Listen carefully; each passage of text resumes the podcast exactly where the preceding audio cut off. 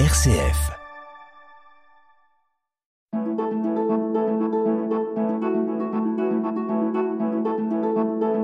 Itinéraire.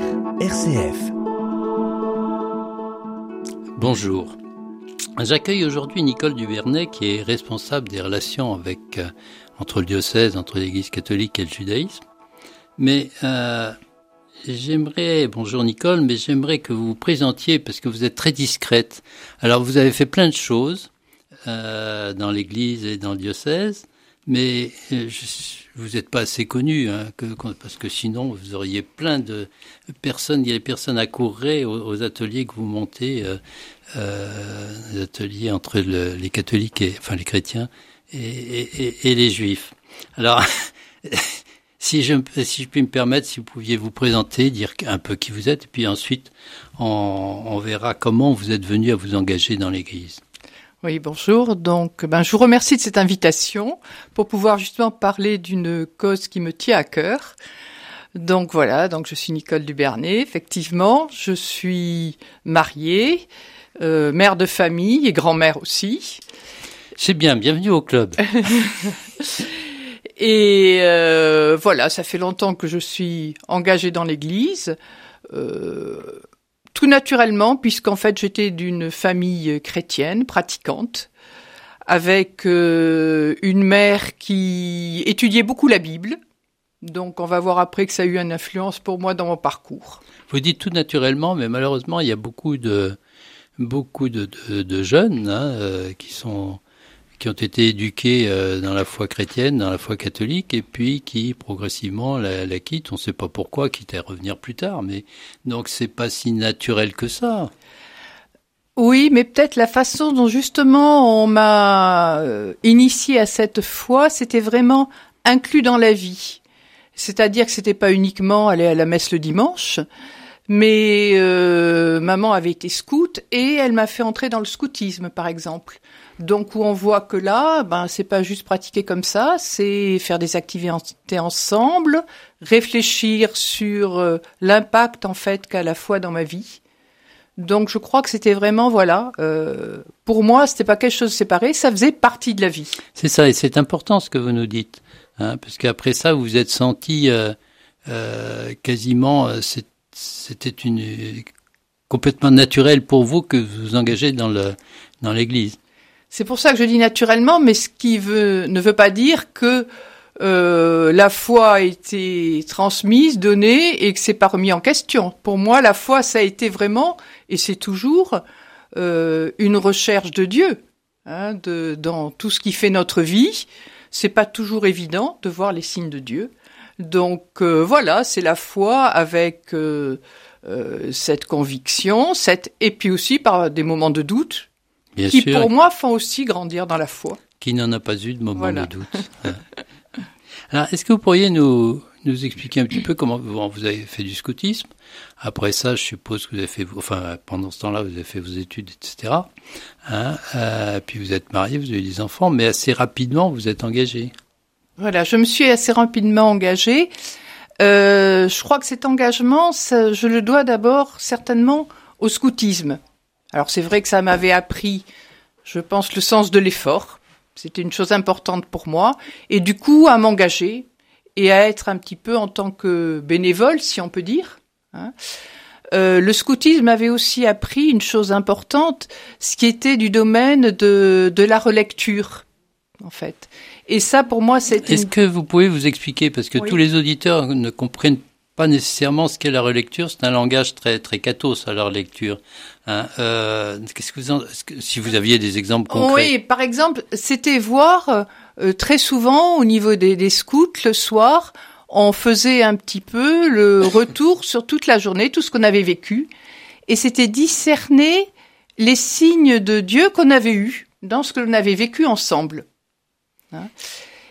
Et pour moi, ça m'a amené, je pense, à voir les signes de Dieu et aussi les grâces de Dieu. Et je crois que ça, ça a été Est-ce que pour vous moi pourriez développer un peu parce que qu'est-ce que c'est que pour pour vous, enfin pour vous, des exemples, hein, un signe de Dieu et puis comment la grâce de Dieu vous la vous la ressentez? Alors, si je peux dire ce qui pouvait se passer à l'époque et qui euh, qui peut se vivre encore quotidiennement, on se trouve quelquefois confronté à des situations difficiles. On n'est pas d'accord euh, avec quelqu'un, on est on campe un peu sur ses positions et puis finalement on fait un chemin, on se met à l'écoute. Et là, après, on se dit non, non, ça, moi, je peux pas admettre ce que l'on me dit. Et puis, ça se fait. Et je crois que c'est ça, en fait. C'est se dire, à ce moment-là, tiens, tout d'un coup, j'ai avancé. Et je pensais pas que je pouvais le faire. Et pour moi, c'est ça, la grâce de Dieu. Itinéraire. Sur RCF. Itinéraire. Si j'essaye de d'exprimer autrement, c'est euh, la compréhension de, j'allais dire peut-être de l'altérité, hein, comprendre que l'autre a aussi quelque chose à dire et que les deux, les deux ensemble, vous arrivez à quelque chose de meilleur que toute seule. Tout à fait, on y arrive ensemble, mais pour moi, j'y arrive euh, moi et avec ben alors c'est aussi très très cateau de dire ça, mais l'esprit qui m'anime. C'est ça. Ben, oui, non, mais je, je parlais, de, je parlais de langage catho oui, pour, tout à fait. simplement pour qu'on puisse nous aussi traduire, puis les personnes qui n'ont pas l'habitude comprennent. Bien sûr, parce oui. que peut-être la lecture, c'était pas du tout une une critique, hein, parce que sinon je me critiquerais aussi moi-même. bien sûr, j'entends bien. donc alors le scoutisme et puis alors donc pour un engagement qui a commencé comment après le scoutisme? Alors après le, le scoutisme, j'allais bon, dire l'engagement d'adulte. D'adulte, voilà. Donc j'ai eu en fait, j'ai fait des études, bon des études scientifiques, donc ça. Et puis je me suis mariée très jeune, j'ai eu des enfants, donc je n'ai pas exercé vraiment de vie professionnelle. Euh, donc bah, j'ai suivi mes enfants comme beaucoup de mères de famille au niveau de la catéchèse. Et là, donc je me suis engagée. Il y en a pas tant que ça. Hein. Oui, dans ma génération, il y en avait quand même, mais bon, oh, peut-être mais... plus parce que justement, je ne travaillais pas, en fait, si on peut dire.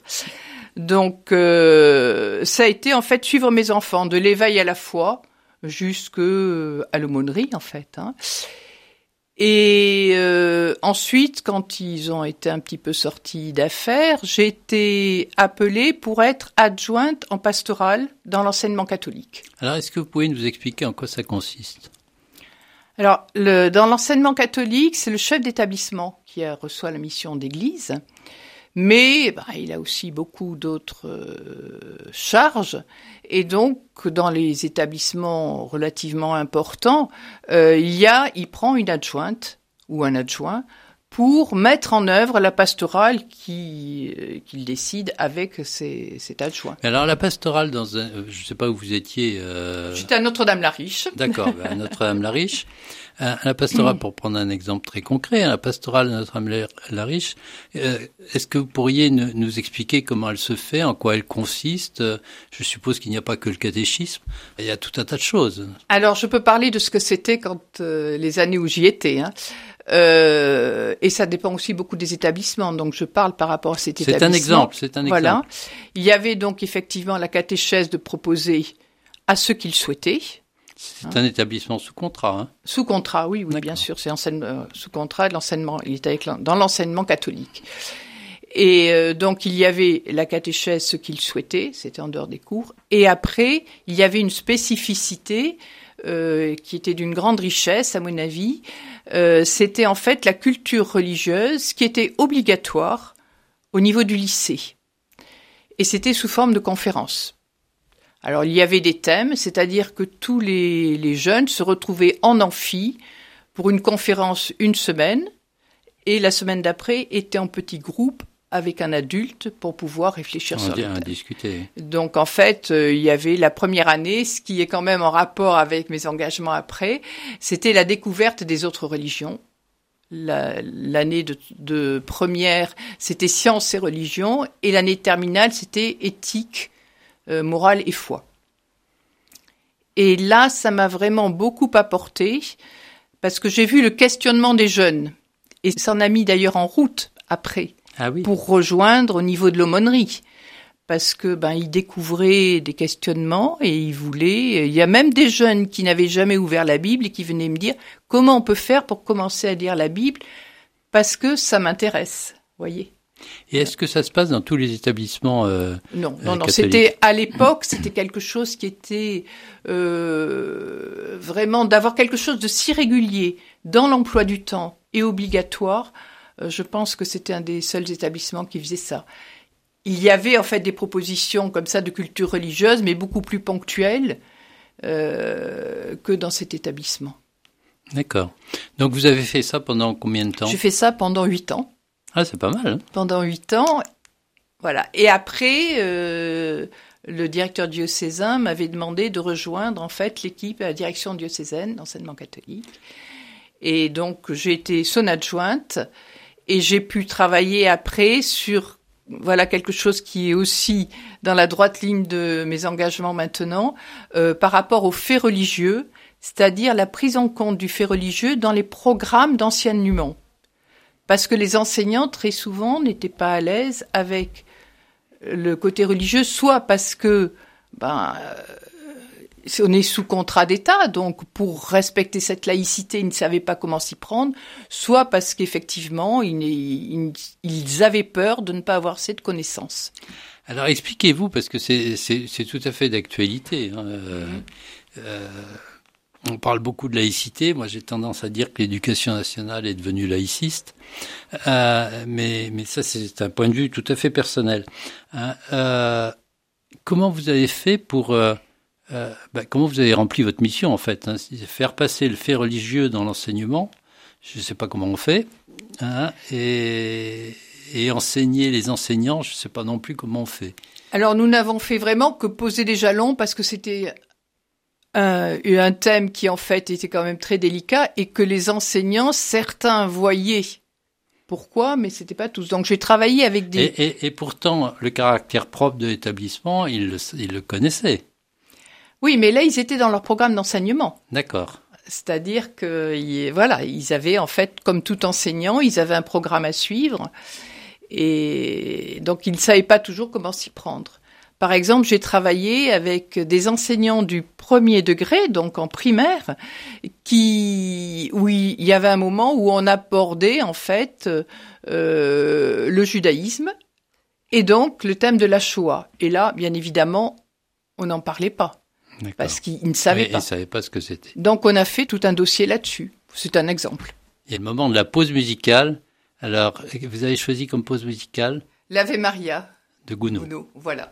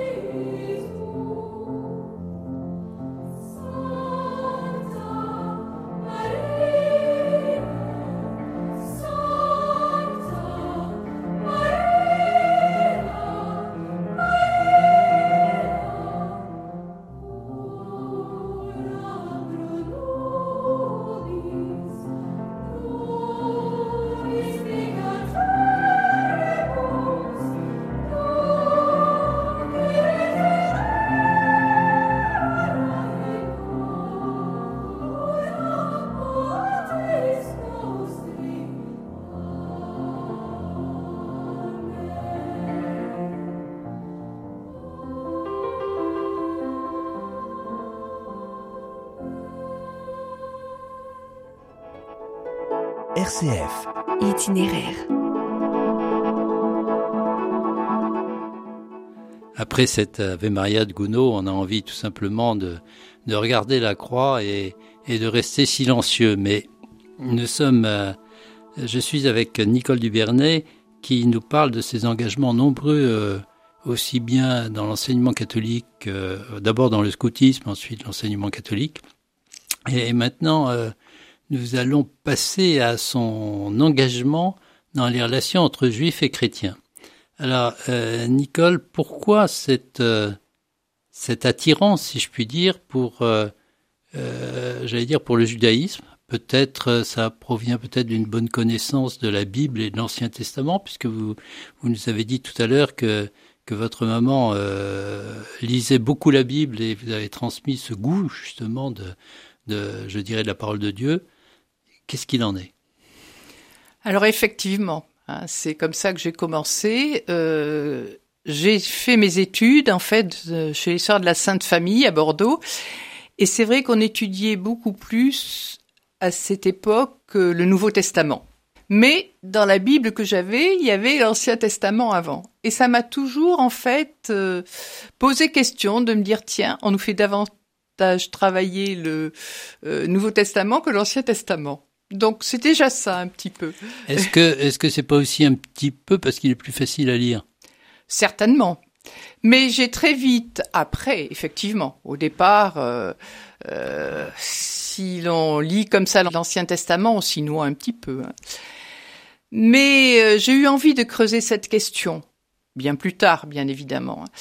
Et, et là, j'ai découvert en fait ce peuple juif, son histoire, tout son cheminement, et j'ai toujours été, effectivement, ça m'a toujours énormément questionné. C'est ça, je pense, qui m'a donné envie de creuser. Euh... Alors, ce questionnement, il concernait quoi? Alors, ce questionnement, d'abord, c'était d'abord une approche d'autres religions, hein, si je peux dire. C'est vrai que pour moi, j'étais chrétienne parce que j'étais dans une famille chrétienne. C'était ma culture. Mais je me suis toujours dit, si j'avais vécu ailleurs, j'aurais peut-être été d'une autre religion. Donc j'ai eu envie de connaître un petit peu. C'est ce qui vous a guidé d'ailleurs quand vous étiez à la direction de l'enseignement catholique. Exactement, voilà. Et puis c'était peut-être venu aussi, c'était déjà un germe que j'avais quand je faisais la quand j'étais chargée de la culture religieuse. Et euh, donc pourquoi euh, j'en suis arrivée au judaïsme? Donc parce que c'est cet Ancien Testament. Euh, et c'est aussi, je me posais la question, mais quelle est en fait la mission du peuple juif aujourd'hui? Il y avait ça derrière. Hein, cette tout alliance. À fait, tout, à fait. Voilà. C'est fascinant de voir ce peuple, enfin, au moins vu de l'extérieur, parce que je n'ai pas votre culture en la matière, ce peuple qui n'arrive pas hein, à être en paix depuis, euh, depuis 20 siècles. C'est justement ça, ce peuple qui souvent, en fait, s'est toujours relevé de toutes les persécutions qu'il a eues. Et ça, ça m'a toujours effectivement questionné. Et à chaque fois, j'ai entendu dire par des personnes juives, la vie continue. Et c'est vrai que ça, ça faisait écho pour moi. Euh, c'est dans Isaïe, je crois que l'on trouve ça. Euh, je mets devant toi la vie et le bonheur, la mort et le malheur. Tu choisiras la vie, afin que tu vives toi et ta descendance. Mais est-ce que c'est réservé au peuple juif ou est-ce que c'est valable pour tout, pour tous? C'est valable pour tous, bien sûr. En fait, nous, euh, Jésus est juif, donc pour les chrétiens, c'est bien évidemment valable et on l'a bien vu de par effectivement notre foi. Mais là, ce peuple juif toujours persécuté, pour moi, c'était ça qui faisait écho. Tu choisis la vie. Ça m'amène à, une incidente. On parle dans les relations entre le les théologiens euh, chrétiens, certains théologiens chrétiens et certains théologiens et certains rabbins, notamment c'était beaucoup le cas de Benoît XVI, ils ont beaucoup évoqué la, théorie de la substitution. Est-ce que vous pourriez nous en dire deux mots si, c'est possible? Est-ce que le christianisme se substitue au, au judaïsme? Ou est-ce que ce sont deux voies, euh, j'allais dire presque parallèles, mais ayant la même source hein? Alors là, en quelques minutes, euh, c'est très délicat d'en parler. Mais par contre, ça, une chose est certaine, c'est que le euh, christianisme ne se substitue absolument pas au judaïsme. Cela, c'est une réponse pour moi qui est sans appel. Euh, voilà. Après, c'est peut-être la difficulté, puisque j'ai proposé des ateliers de réflexion récemment, de faire comprendre effectivement, j'ai bien vu avec les participants, que le judaïsme n'était pas une religion qui, entre guillemets, était un petit peu obsolète, parce qu'il y avait eu, pour nous, la nouvelle alliance. Itinéraire, itinéraire, itinéraire. Itinéraire sur RCF. Il y- avait eu pour nous la nouvelle alliance. Alors, est-ce, est-ce que euh, quel est le lien alors avec et pas pour eux? Alors pour eux, la première al- l'alliance pour eux, puisqu'il n'y a pas de première alliance, c'est l'alliance, bien évidemment, est toujours valable. Parce que comment on peut imaginer que Dieu ne soit pas fidèle à ce peuple avec Mais qui il a fait alliance? ce, ce que vous dites est très riche hein, d'enseignement. Ça veut dire que Dieu ne, ne, ne, ne- enfin, tous les hommes sont appelés à la sainteté, pas simplement les, pas simplement les chrétiens ou les catholiques. Bien sûr. Alors, est-ce que vous pourriez, euh, puisqu'il nous reste malheureusement pas, pas énormément de temps, nous parler des ateliers, de- des ateliers que Oui, vous je montez voudrais juste terminer par Je rapport à ce que je viens de dire. Parce Je- qu'en je fait, la question se pose effectivement, s'il n'y a pas de substitution, quel est le rôle du peuple juif aujourd'hui et de l'Église? Alors de l'Église, nous savons davantage dire notre rôle. Mais pour le peuple juif aujourd'hui, quand il a été élu, en fait, il a été élu pour être lumière des nations. Oui. Et comme on lui a dit, en fait, quand on l'a élu, tu seras une nation sainte. Donc c'est ça. Il est là pour être toujours aujourd'hui lumière des nations. Et nation sainte, c'est-à-dire appelé à sanctifier le monde. Ce qu'il fait, par exemple, pour le Shabbat toutes les semaines. D'accord. Voilà, donc ça c'était... Voilà. Non, non, mais c'est important. On peut pas développer, mais je c'est crois important, que ça et c'est dommage qu'on n'ait pas le temps de discuter, mais vous reviendrez un jour. hein, pour- Voilà, mais c'est important en justement parler. de dire ça par rapport au judaïsme. Le judaïsme aujourd'hui est une religion vivante, hein, Oui. une foi vivante dans l'aujourd'hui.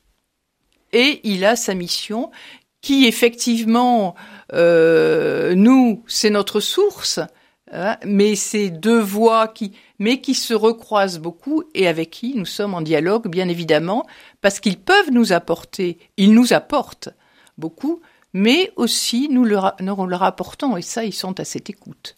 C'est ça. Et, et le phénomène est un petit peu nouveau, hein, de ce dialogue. euh, enfin, il date de Vatican II, en gros. hein, C'est euh, Nostra euh, Aetate, Nostra oui, Aetate, oui, oui. hein. qui a été un tournant décisif. Est-ce que vous pourriez nous dire en quoi consistent les ateliers que vous montez? Alors là, en fait, nous avons euh, proposé une série de six ateliers et c'était euh, découvrir ou redécouvrir euh, nos racines juives pour en fait mieux creuser notre euh, foi chrétienne. Puisque Jésus étant juif, si on regarde en fait toute sa prédication, on retrouve en fait toutes les racines juives et ça explique beaucoup de choses. Notre liturgie est totalement inspirée de la liturgie juive et même en voyant euh, les racines, on comprend beaucoup mieux euh, toute notre liturgie. Notre Eucharistie, c'est le cas. L'autre euh, jour, au cours d'un des ateliers, j'ai fait une lecture juive du Notre Père. Et c'est absolument fascinant de voir que toutes les paroles du Notre Père sont dans la Torah et figurent aussi dans les prières juives que disent chaque jour les Juifs. Oui, c'est. Alors, ces ateliers sont terminés, mais Ils sont terminés. On les a terminés donc euh, fin décembre. Euh, non, on a même prolongé. Il y a eu des demandes en janvier.